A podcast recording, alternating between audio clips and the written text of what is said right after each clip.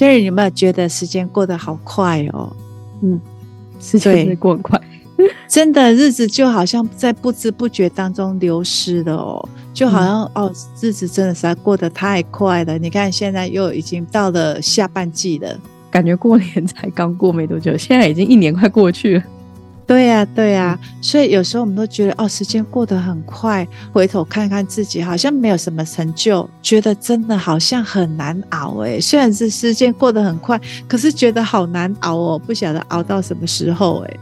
老师说那个难熬，那个感觉很空空的感觉，然后日子又要过下去，不确定接下来怎么样。嗯、那老师有没有什么建议或想法，说为什么我们会对人生生活这种感觉就觉得好像很混沌啊，很难熬啊这种感觉？其实啊，就是没有活在当下。如果在当下的时候，其实你是会充满能量跟活力的。嗯，你们去看啊，如果小朋友在玩球的时候，哈，哇，玩得好开心哦。大人说：“哎，要回家了。”他会说：“啊，我才打一下子而已，就要回家了。”对对对，因为他们全然在那个当下是充满活力跟能量的哦。老师，可是我们的人生也可以是那样的感觉，有点难想象。当然，人生起起伏伏一定都会，嗯，只是说大部分的时间可以是比较有活力的，就是比较有希望的。你知道日子这样子过，可是你不会感觉到难熬哦啊，遇到事情啊就解决而已啊，嗯，没有到心里面的痛苦难熬这种感觉，甚至你不会觉得卡卡的感觉。这就是活在当下。那你只要记得，在当下你是充满有活力跟有能量的。嗯，如果你没有在当下，也很好检测哦。你就觉得好无聊哦，你一定在想着一些什么事情，因为你没有在这个当下了。那老师有没有什么生活上的建议？就是说我们要怎么样真的在当下？因为生活有这么多面向，好像有点难，但是也不难，但是好像也难。今天呢，老师有整理四个方向，就是提供给大家做参考。好，第一个最重要的。就是你要知道，生活里面、生命里面，你最重要的资产是谁？你要往那方面去投资。好像有点难想到谁最重要，诶，觉得很多的人都很重要。对，现在想到很多人啊，想到很多人，对不对？对，其实最重要的是自己。对，对，一般人都不会想到这一点，因为只有你自己可以带领你自己往目标前进，只有你自己可以带领你自己往幸福的生活前进嘛。所以在投资自己这个事情上，我们反而本末倒置了哦。我们反而对自己比较不敢去投资。如果说你想要成为什么样的自己的时候，你就要把很多的精力、能量，甚至金钱，你愿意花在这里，那个叫做投资自己。哦，例如说，你现在是在做文书的工作，嗯，但是你的梦想就想要成为演员。嗯，啊，文书工作跟演员是不是差距很大？对，你很清楚，你想要成为演员，那就是你要投资的路。所以你一旦有时间、有多余的金钱出来，你就要去看看表演啊，然后去接受一些演员的训练啊，对不对？嗯。你要知道，要成为一个演员，要具备什么样的特质，这个就叫做投资自己。你要往哪里走，你就要往那个部分去投资。那也许你现在已经是成为什么？你已经成为你的目标已经实现，你已经在享受那个角色了。比如说，你的目标就是什么？我想要当一个贵妇，对不对？对。好哦，那你现在可说不定已经是贵妇了哦。嗯，贵妇她也有分嘛，不是嫁进有钱人家叫贵妇嘛？贵妇要学习的东西很多哎、欸。对不对？比如说从自己外表的搭配啊、投资啊，不是只有买名牌就是贵妇哦，你要会懂得搭配嘛。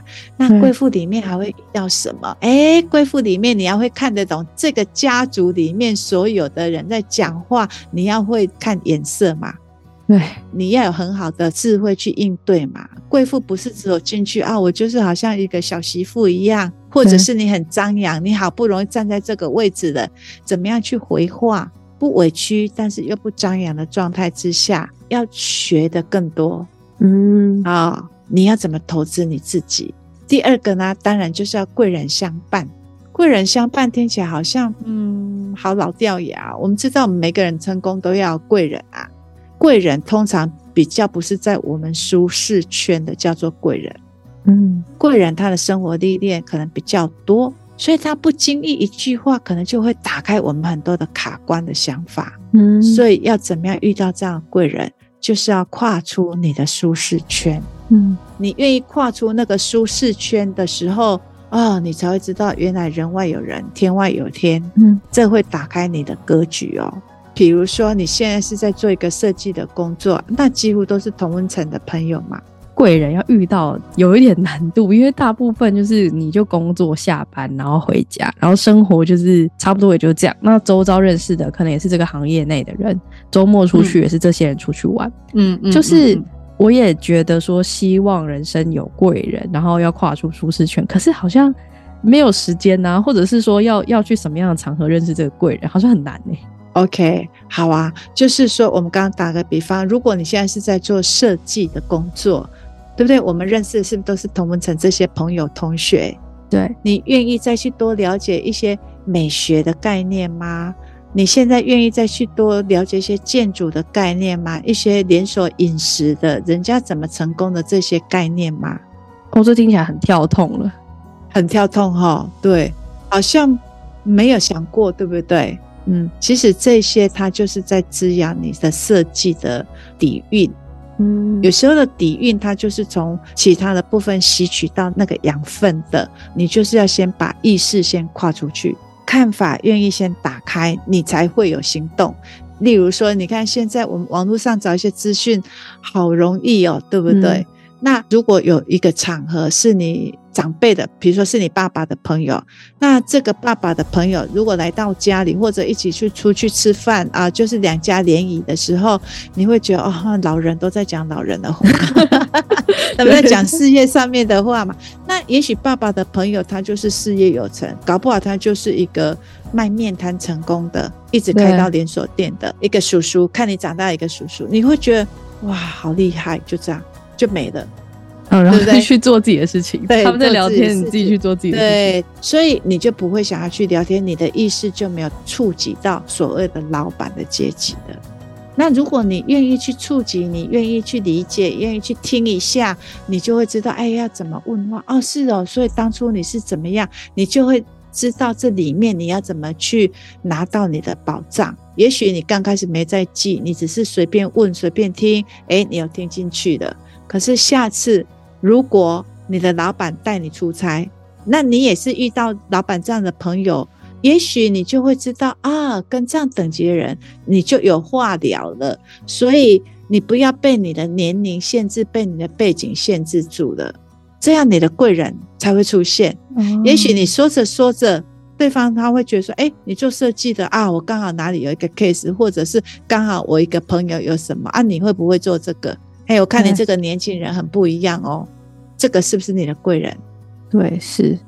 我觉得像听起来像是你真的意识上跨出去之后，原本生活里习以为常的东西，会开始有一些路吗？或者是有一些线索会出现？可是如果我们的概念上、意识上都一直专注只在自己的领域的话，反而这些都看不见哎。不然我就会觉得说好难哦。刚刚一开始的时候会觉得好难，因为生活就是这样子。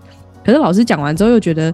对耶，好像有很多条路都会有机会遇到贵人的啊，他明明就在。对，真的明明就在，所以只是说我们的意识有没有打开，也就是说我们的触及力有没有打开，力量的力哦，不是那个那个转换率的力，是触及力，你的能力有没有打开？嗯。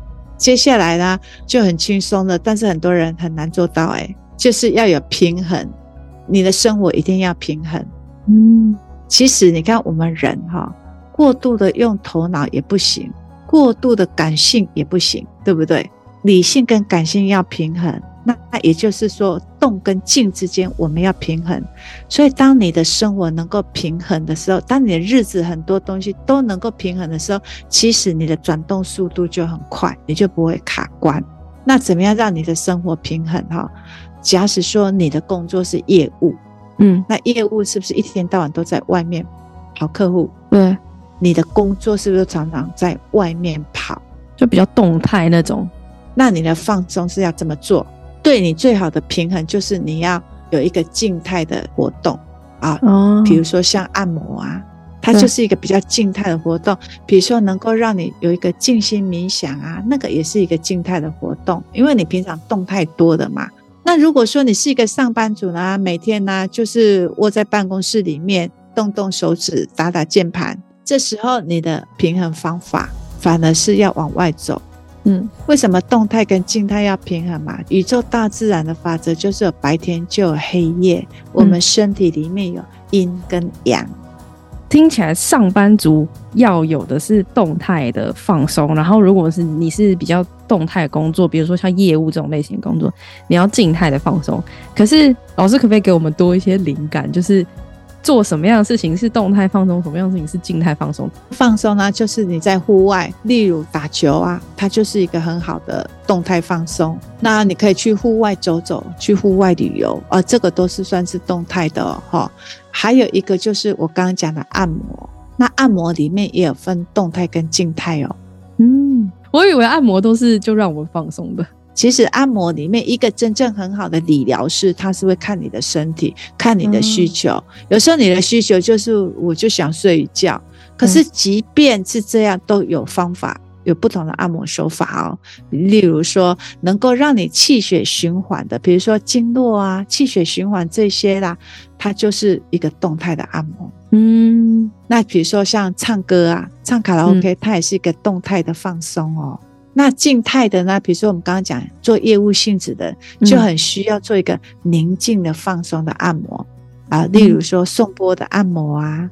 好，还有就是一个淋巴按摩啊，嗯，哎、欸，这个就是属于比较静态的按摩。好，那我们去旅游呢，一样去旅游又有分哦。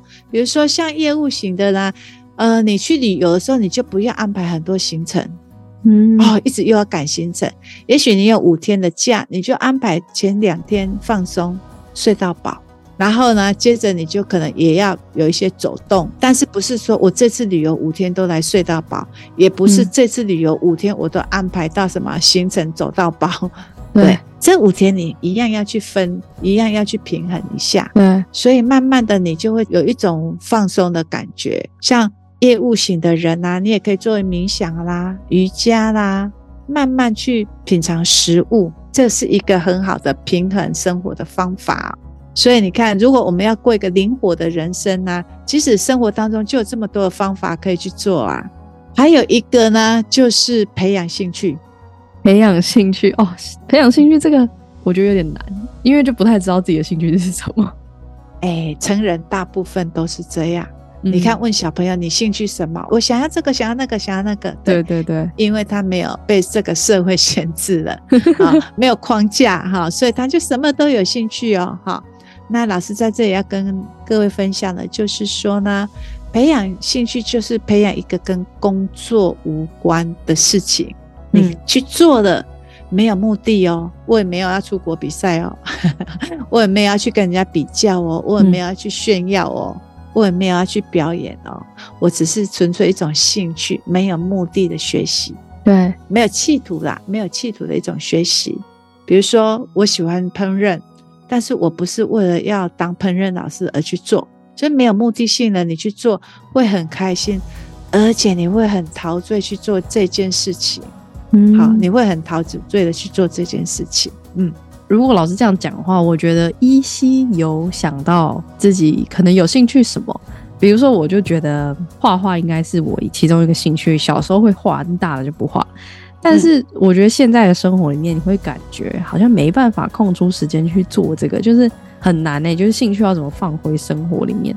那我们从今天开始，你试试看，只要你愿意为他做一些事情，你就有时间。因为通常你的兴趣比较不会排在你的 schedule 里面啦。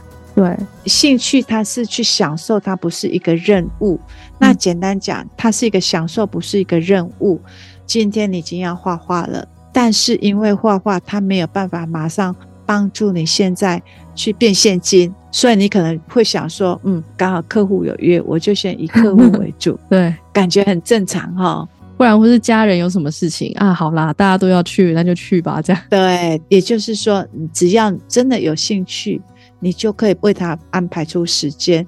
如果你真的也把你的兴趣排进你的 schedule 里面呢、啊，其实他是可以有时间去做的，嗯、只是你都会把它放在我现在没有事做，打发时间。对对对，你比较不会看得那么重。对，是这样，没错。嗯，你要去观察这是不是你的兴趣。有些人只是嗯啊，就无聊去做啊，这个可能就不是你的兴趣哦。嗯嗯、你的兴趣去做的，你会啊，好开心哦。你很喜欢去山上观察夜晚的星空。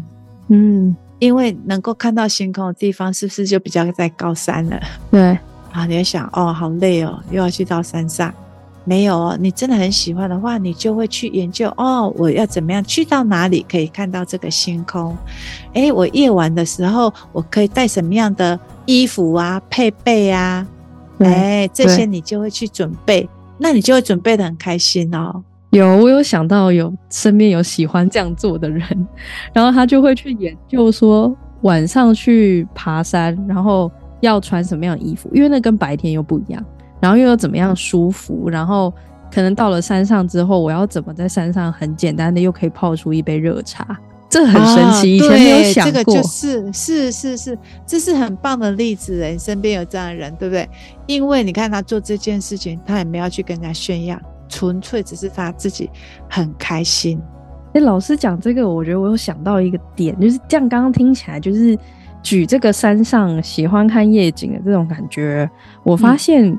好像是不是兴趣？我们不用想的很大，不用说哦，就是一个画画，或者我会游泳，或是我会什么，就是会烹饪。这、听起来都是一个很大的，然后你要去学的，然后一个技能的东西。就是其实也可以很放松，就是喜欢看夜空，这也是一个兴趣。这样，对呀、啊，就是你想到就会很开心的。